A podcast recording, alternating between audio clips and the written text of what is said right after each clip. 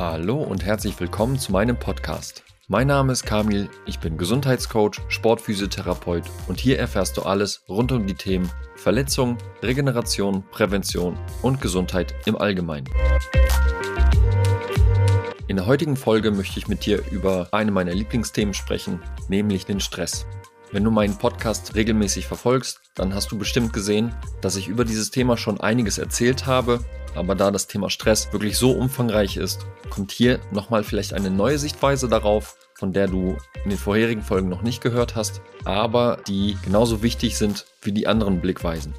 Wichtig vorab zu sagen, wenn wir unser Stresslevel mit anderen vergleichen, dann wird dir vielleicht aufgefallen sein, dass du in der Schule oder auf der Arbeit deutlich stressresistenter bist als deine Kollegen und Mitschüler, aber dann in anderen Bereichen vielleicht deutlich empfindlicher reagierst. Und das ist eine sehr, sehr individuelle Geschichte und vor allen Dingen ist auch die Reaktion darauf bei uns allen ganz anders.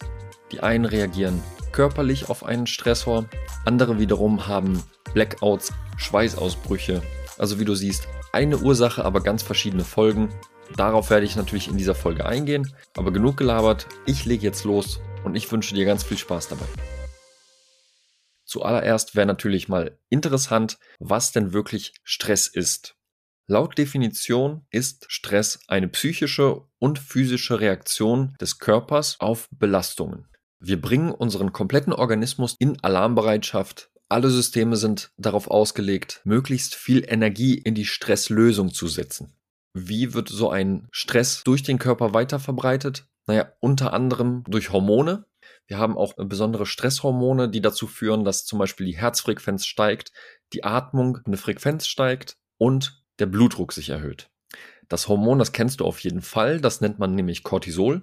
Das wird von manchen Ärzten bei Verletzungen oder Krankheiten gespritzt, beziehungsweise in Tablettenform äh, den Patienten gegeben, um sie gesund zu machen.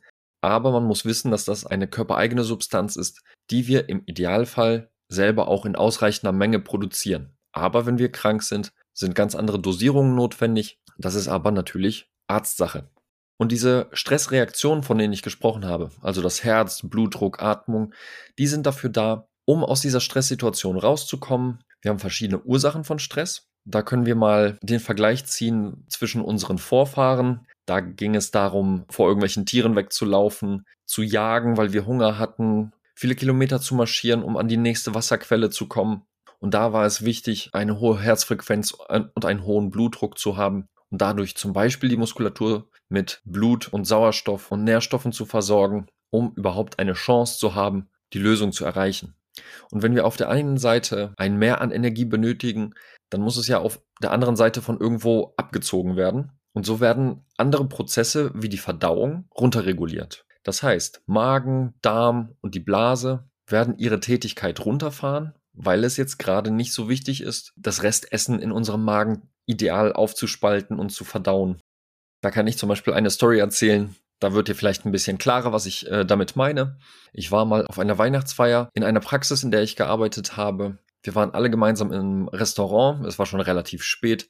Das war damals in Köln und ich musste von Köln ungefähr eine halbe Stunde mit dem Zug nach Hause fahren. Und gegen 22 Uhr habe ich dann mal aus einer spontanen Laune geschaut, wann der nächste Zug käme. Dann ist mir leider aufgefallen, dass ich nur noch sieben Minuten hatte, bis der allerletzte Zug an dem Abend gefahren ist. Ich weiß nicht, was für ein Wochentag das war, aber bei der Bahnsituation in Köln ähm, wundert mich das nicht. Auf jeden Fall hatte ich richtig, richtig viel gegessen. Ich war wirklich bis zum Rand voll und hatte jetzt einen 10 Minuten Marsch vor mir und in sieben Minuten kam die letzte Bahn des Tages. Ich habe mich relativ schnell verabschiedet und bin losgerannt in der Hoffnung, diese Bahn noch zu erreichen. Und ich kann dir sagen, mit dem Stress Herzfrequenz war da, Atmung war auf jeden Fall da und der Blutdruck war unterm Dach. Was mir nicht so gut bekam, war der komplette Mageninhalt, den ich die Stunden vorher richtig schön gefüllt habe. Und was soll ich sagen? Ich habe es gerade so geschafft, das wertvolle Essen noch in mir drin zu halten. Ansonsten macht der Körper nämlich sehr gerne das, was mir fast passiert wäre. Wenn wir Essen im Magen haben und eine akute hohe Stresssituation haben, dann wirft es lieber raus, anstatt sich darum zu kümmern. Denn normalerweise würde die Verdauung ja sehr viel Energie kosten, sehr viel Blut verlangen, um alle Prozesse ablaufen zu lassen. Und in so einer Situation geht das einfach nicht. Die Notlösung ist ganz einfach. Raus mit dem Essen, fertig. Das blieb mir Gott sei Dank erspart. Was ich damit sagen möchte ist, dass unser Körper verschiedene Modi hat. Also auf der einen Seite diesen Stressmodus, wo alles auf die körperliche Leistungsfähigkeit hingedreht wird. Also die Muskulatur muss arbeiten, die Atmung, das Herz und so weiter. Auf der anderen Seite die Verdauung, die Entspannung, die Regeneration. Wenn der eine Modus an ist, kann der andere nicht arbeiten. Das ist wichtig, wenn es auch um die Verletzungsanfälligkeit geht. Wurdest du jetzt zum Beispiel operiert oder hast du dich akut verletzt, bist aber in einer Stresssituation, aus der du nicht rauskommst, wie auch immer die aussehen mag, ob du vielleicht Leistungsdruck hast oder sonstiges. Die Wahrscheinlichkeit, optimal zu heilen, ist dabei schon reduziert. Und das muss man immer auf dem Schirm haben. Nicht, dass man sich im Nachhinein fragt, woran das liegt, dass alle anderen schneller fit werden als, äh, als man selber. Aber zurück zum eigentlichen Stressthema. Die Ursachen, hatte ich ja schon gesagt, waren damals bei unseren Vorfahren eher die akuten Stressoren. Da ging es um Leben und Tod, da ging es um Ernährung, um Temperatur. Heutzutage, wenn wir uns mal unsere Stressoren angucken, die kann man gut aufteilen in Stressoren von außen kommt, Stressoren von innen kommt. Wenn wir von außen irgendeinen Stress wahrnehmen, dann ist es zum Beispiel Lärm, das ist die Temperatur oder auch Umgebung, der Straßenverkehr zum Beispiel. Das ist aber ein kurzfristiger Stress, wenige Minuten, vielleicht die ein oder andere Stunde, aber schon vorbei. Anders wiederum kann man den langfristigen Stress sehen. Das sind aber Stressoren, die es früher eher nicht gab. Das sind Geldsorgen, das sind nervigen Kolleginnen und Kollegen oder Chefs, die einen nicht nur wenige Stunden stressen, sondern halt über Wochen, Monate und Jahre vielleicht sogar.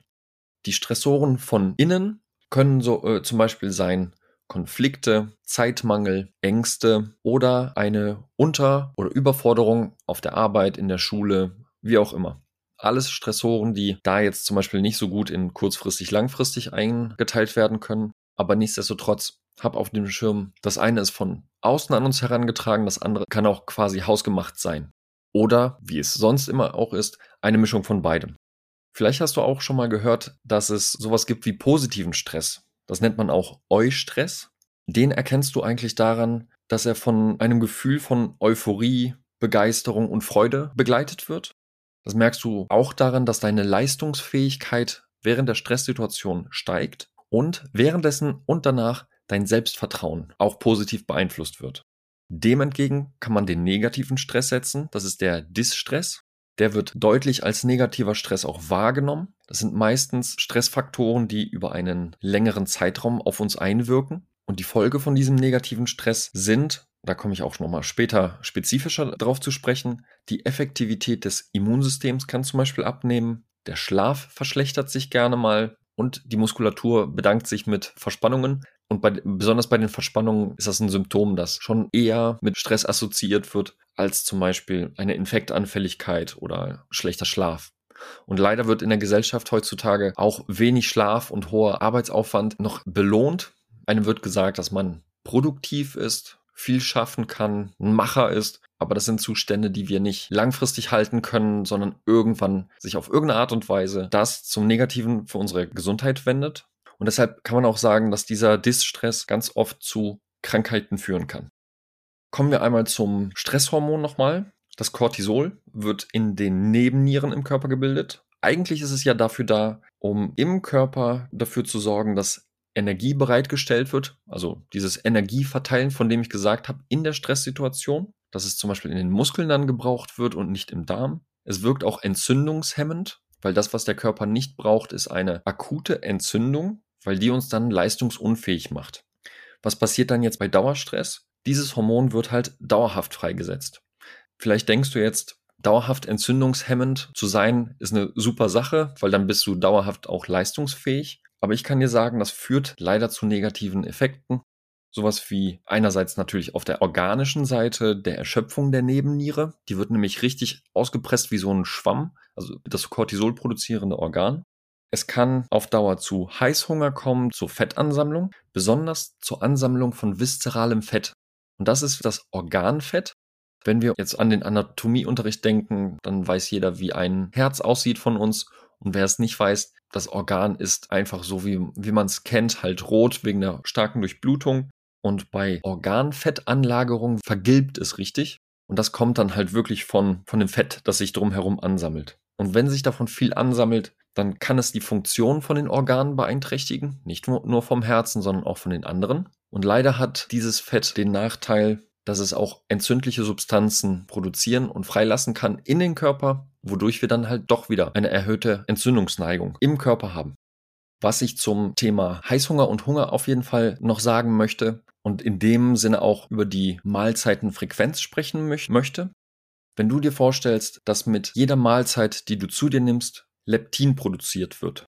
Das ist ein Hormon, das für die Sättigung zuständig ist bei uns. Sprich, wenn du was gegessen hast, bildet das Fettgewebe dieses Leptin. Dieses Signal wird vom Gehirn aufgenommen und als Sättigungssignal verarbeitet.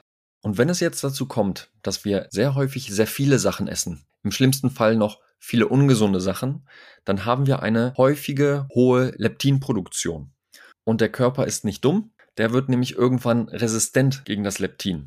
Du musst dir das einfach vorstellen, als würde mit jeder Mahlzeit der Körper rufen, dass er satt ist. Und wenn du ganz häufig isst, ruft der Körper ganz häufig ganz laut, dass er satt ist. Und weil das Gehirn irgendwann genervt davon ist, stellt es sich ein bisschen taub. Und da kannst du Leptin produzieren, wie du möchtest. Das Signal wird immer noch rausgeschrien, also das Leptin wird immer noch produziert, aber leider hört das Gehirn dieses Signal nicht mehr. Und was passiert? Die Sättigung setzt deutlich später ein oder vielleicht auch gar nicht mehr. Wenn jetzt die Weihnachtszeit wieder kommt, ist das so eine, so eine typische Geschichte.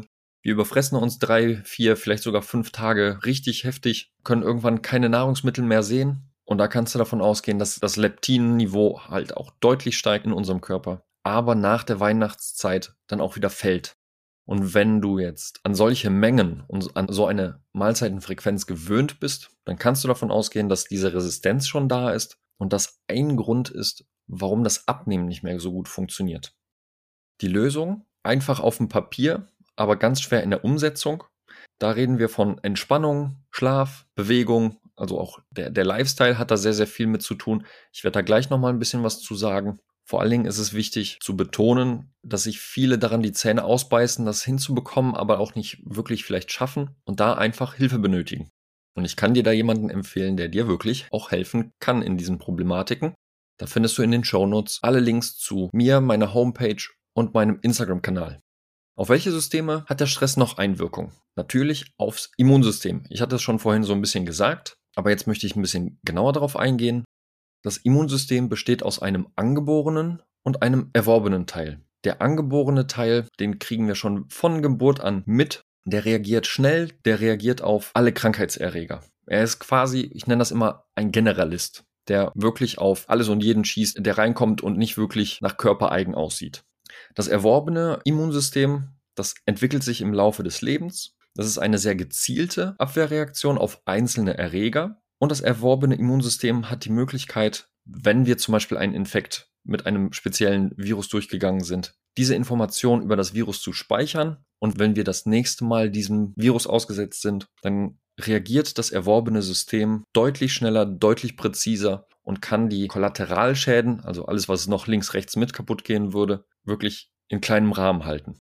Haben wir jetzt einen akuten Stressfall, dann können wir sogar das Immunsystem damit trainieren. Und das können wir auch in unserem normalen Alltag nutzen. Sport zum Beispiel ist ein super akuter Stressor. Genauso wie Eisbaden, kurzzeitige Hitze. Auf solche Geschichten reagiert unser Immunsystem im Nachgang damit, dass es sich verbessert. Bei chronischem Stress haben wir wieder das Cortisol im Spiel und das unterdrückt das Immunsystem. Wir haben also im Endeffekt die Vermehrung von Viren und Bakterien. Wir können im Endeffekt dadurch eine Vermehrung von Viren und Bakterien im Körper haben. Die Heilungsgeschwindigkeit bei Verletzungen kann sich reduzieren und das Risiko auf chronische Krankheiten kann steigen. Und wie du hörst, sage ich ganz oft kann und können.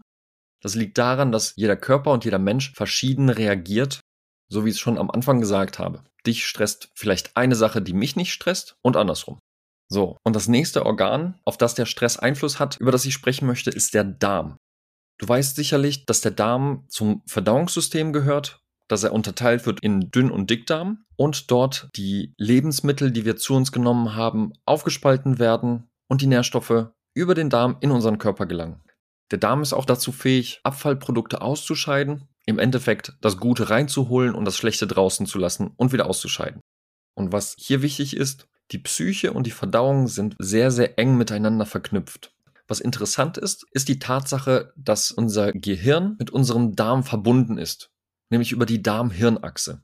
Die tauschen sich die ganze Zeit drüber aus. Ist ja auch eine sehr, sehr sinnvolle Sache. Das Gehirn sollte nämlich immer darüber informiert sein, welche Lebensmittel wir zu uns genommen haben, welche Inhaltsstoffe drin sind, damit das Gehirn auch richtig reagieren kann. Wie zum Beispiel mit dem Entsenden von irgendwelchen Informationen an den Körper, wobei zum Beispiel wieder Energie umverteilt wird. Eher in das Verdauungssystem als in die Muskulatur. Was aber wirklich interessant ist, ist, dass ungefähr 70 Prozent der Kommunikation von Darm Richtung Hirn geht und nicht von Hirn Richtung Darm. Also die Autobahnen sind deutlich besser ausgebaut von Darm in Richtung Gehirn. Also, was genau ist diese Darm-Hirn-Achse? Die ist zuständig einerseits natürlich für den Verdauungsprozess, für die Appetitregulation, für Ernährungsgewohnheiten und den Energiehaushalt. Und was macht genau der Stress jetzt in dieser Situation? Und da haben wir wieder unser doofes Cortisol, in Anführungsstrichen äh, doofes Cortisol. Denn wird das Cortisol vermehrt ausgeschüttet, kommt die Verdauung zum Erliegen so wie ich es gesagt hatte, Stresssituation, wir müssen vielleicht weglaufen, ich muss zur Bahn laufen. Und dadurch kann es zum Beispiel zu Verdauungsstörungen kommen, wenn wir uns jetzt vor Augen führen, in einer chronischen Stresssituation zu sein. Der eine oder die andere von uns reagieren auch zum Beispiel mit Verstopfung, wenn sie lange Stress haben. Bei akutem Stress ist eher der Gegenteil der Fall. Wenn der Stress gerade da ist, dann haben wir ja wenn wir uns den Darm vorstellen, die Barriere quasi vom Lebensmittel, das aufgenommen wird, in den Körper rein. Da gibt es eine Grenze, das ist die Darmbarriere. Und im Stressfall wird die tatsächlich durchlässiger. Und leider mogeln sich da auch gerne mal mehr Viren und Bakterien rein, was das Immunsystem aktiviert und Entzündungen hervorrufen kann. Und wenn das langfristig geschieht, kannst du dir sicherlich vorstellen, dass viele Giftstoffe aufgenommen werden können und im Körper dann halt Schaden anrichten, welcher sich dann halt wirklich sehr individuell zeigt. Die einen von uns sind müde und abgeschlagen über den Tag, andere wiederum, die viel Sport machen, die verletzen sich vielleicht häufiger oder regenerieren deutlich schlechter als gewollt. Und unterm Strich, wenn wir in einer dauerhaften Stresssituation sind, verändert sich leider auch dieses Darmmikrobiom, also die Bakterien, die das Essen zersetzen, das aufgenommen wird, dahingehend, dass schlechte Darmbakterien gezüchtet und gute Darmbakterien reduziert werden. Und das begünstigt leider auch den ein oder anderen negativen Effekt. Da sprechen wir auch wieder von Entzündungsgeschehen im Darm, Verdauungsprobleme und so weiter. Und eigentlich wollte ich jetzt auch noch zu anderen Organen was sagen, wie die auf Stress reagieren. Aber ich glaube, hier ist deutlich geworden, dass kurzfristiger Stress eine für uns Menschen sehr bekannte Sache ist, die auch einen langfristig positiven Effekt haben kann, wenn wir das gut steuern und regulieren. Auf der anderen Seite kann es einen negativen Effekt geben, wenn ein Stressor deutlich zu lange bleibt und nicht weggeht. Und jetzt wäre es natürlich interessant zu wissen, was man gegen diesen Stress machen kann. Und hier möchte ich einmal natürlich hervorheben, was einzelne Nährstoffe vielleicht bieten können, um die Situation so ein bisschen einzudämmen. Zuallererst kann die Ernährung unseren Blutzuckerspiegel beeinflussen. Hast du jetzt eine Ernährung, die aus sehr viel zuckerhaltigen Lebensmitteln besteht, lässt das den Blutzuckerspiegel schnell ansteigen, aber auch schnell fallen. Also wir haben, wenn wir das messen würden, sehr hohe Blutzuckerspitzen und das kann dazu führen, dass unsere Stimmung sehr schwankend ist, dass wir einen hohen Energieverlust haben und sehr anfällig für Stressreaktionen sind. Also die, die Empfindlichkeit für kleine Sachen ist dann deutlich höher. Vielleicht der Sitznachbar, der mit dem Knie wippt oder der Arbeitskollege, der gerade die Fingernägel kaut. Da gibt es so einige Sachen, die eintriggern können. Es gibt hormonelle Auswirkungen. Wenn wir uns Nährstoffe wie zum Beispiel das Vitamin D anschauen oder Magnesium, kann unsere Hormonproduktion beeinträchtigt werden, welche für Stimmungs- und Stressregulation wichtig sind. Und eins der wichtigsten Themen hier auch wieder, wenn es um die Ernährung geht, ist die Entzündungshemmung. Haben wir viele Nährstoffe, vor allen Dingen natürlich auch entzündungshemmende Nährstoffe in der Ernährung, hat der Körper eine sehr, sehr effektive Waffe gegen chronische Entzündung, wodurch wir resistenter gegen Krankheiten werden. Und ich möchte das nochmal betonen, eine überschießende oder eine zu geringe Stressreaktion sind beides auf verschiedenen Ebenen nicht optimal. Und jetzt einmal ein paar Nährstoffe aufgezählt, die für eine gesunde Stressreaktion hilfreich sein können. Wir haben hier ganz wichtig die B-Vitamine. Die sind wichtig für das Nervensystem und unterstützen den Körper bei der Stressbewältigung. Heißt, was soll in die Ernährung? Zum Beispiel Nüsse, grünes Gemüse und Süßkartoffeln. Und natürlich auch viele andere, aber das sind jetzt so drei, die man auf jeden Fall nennen kann. Verschiedene Kräuter sind auch eine gute Sache, denn diese regulieren die Stressreaktion des Körpers auf ganz natürliche Weise. Hier möchte ich beispielsweise Ashwagandha nennen. Das ist erst seit kurzer Zeit auf der Bildfläche aufgetaucht. da wäre es natürlich auch mal sehr interessant, eine eigene Folge zu machen. Omega-3-Fettsäuren. Die wirken direkt entzündungshemmend. Ich bin ein großer Fan von Omega-3 als Nahrungsergänzungsmittel. Omega-3 wird eingeteilt in EPA und DHA. Vielleicht kannst du dir merken, wenn es um die Entzündungshemmung geht, ist ein hoher Wert an EPA wichtig. Also EPA, E wie Entzündung und EPA. Bumm, fertig. DHA ist dahingehend eher für die bessere Vernetzung im Gehirn zuständig. Also dann Lernen, Konzentration, solche Geschichten. Viele Fischsorten haben übrigens auch einen sehr hohen Omega-3-Anteil. Leider ist da halt das Problem, dass je nachdem aus welchem Wasser die gezogen wurden, relativ viele Schwermetalle auch im Fisch zu finden sind. Die sind dann halt wieder nicht wirklich gesundheitsfördernd. Und Magnesium, was ich vorhin auch schon erwähnt habe, das hilft nämlich zum Beispiel zu entspannen und den Stress abzubauen. Wenn es um Schlaf geht, kann es Schlafstörungen lindern und wer gut schläft, der kann auch deutlich mehr Stress ab. Und zu Beginn wollte ich ja auch noch deutlich mehr auf Lösungsvorschläge eingehen. Wenn es um Stress geht, was kann man da wirklich machen? Entspannung, da geht es in Richtung Meditation, Atemübungen. Wenn es um Schlaf geht, das optimale Schlafmanagement hängt von ganz vielen Sachen ab, die auch sehr individuell sind. Einige sind individuell, andere sind wieder auch sehr allgemein. Einen abgedunkelten, kühlen Raum zum Beispiel. Handynutzung vorher, also das Blaulicht, ist ein Faktor, der uns schle äh, schlechter schlafen lässt. Die Bewegung ist auch eine wichtige Geschichte. Aber bevor ich jetzt auf alles eingehe von den Punkten, muss ich schon sagen, dass es eine sehr individuelle Absprache ist, denn dein Arbeitsalltag oder Schulalltag, wie auch immer, wird zum Beispiel vielleicht einige von den Punkten gar nicht möglich machen. Also du kannst es vielleicht gar nicht umsetzen, die letzte Mahlzeit zwei bis drei Stunden vor dem Schlafengehen zu dir zu nehmen, weil du auch sehr spät vom Training oder von der Arbeit kommst. Oder bei den Entspannungsübungen sind Meditation und Atemübungen eigentlich nichts für dich. Und so ist es wichtig, wenn du das nicht überschauen kannst, wo deine Potenziale liegen, was du vielleicht eher betonen solltest in deinem Alltag als andere Menschen, da empfehle ich natürlich, auch gar nicht aus Eigennutz, aber mein Ziel ist es halt, den Leuten auch definitiv langfristig zu helfen. Nimm dir jemanden an die Hand, der von außen auf deinen Alltag schaut, weiß, was es bedeutet, einen Leistungssportler oder eine Leistungssportlerin zu betreuen. Und da würde ich mich freuen, wenn du offen für das Thema bist, dein Leistungspotenzial steigern möchtest oder auf der anderen Seite deine Verletzungsneigung oder deine Energielosigkeit, Schlappheit, wie auch immer angehen möchtest, du niemanden gefunden hast bis jetzt, der dir wirklich substanziell helfen kann, da findest du, wie schon am Anfang gesagt, meine Kontaktdaten in den Show Notes. Schreib mir gerne über meine Homepage oder meine Instagram-Seite kamil-schiewitz und dann können wir uns gerne austauschen. Ich erkläre dir, wie ich arbeite und gemeinsam könnten wir mal auf den Grund gehen, ob eine Zusammenarbeit deine Wünsche und Ziele erfüllt. Und ich hoffe, du hast einiges aus der Folge mitnehmen können. Ich würde mich freuen, wenn du beim nächsten Mal wieder einschaltest. In diesem Sinne, nimm's sportlich. Ciao.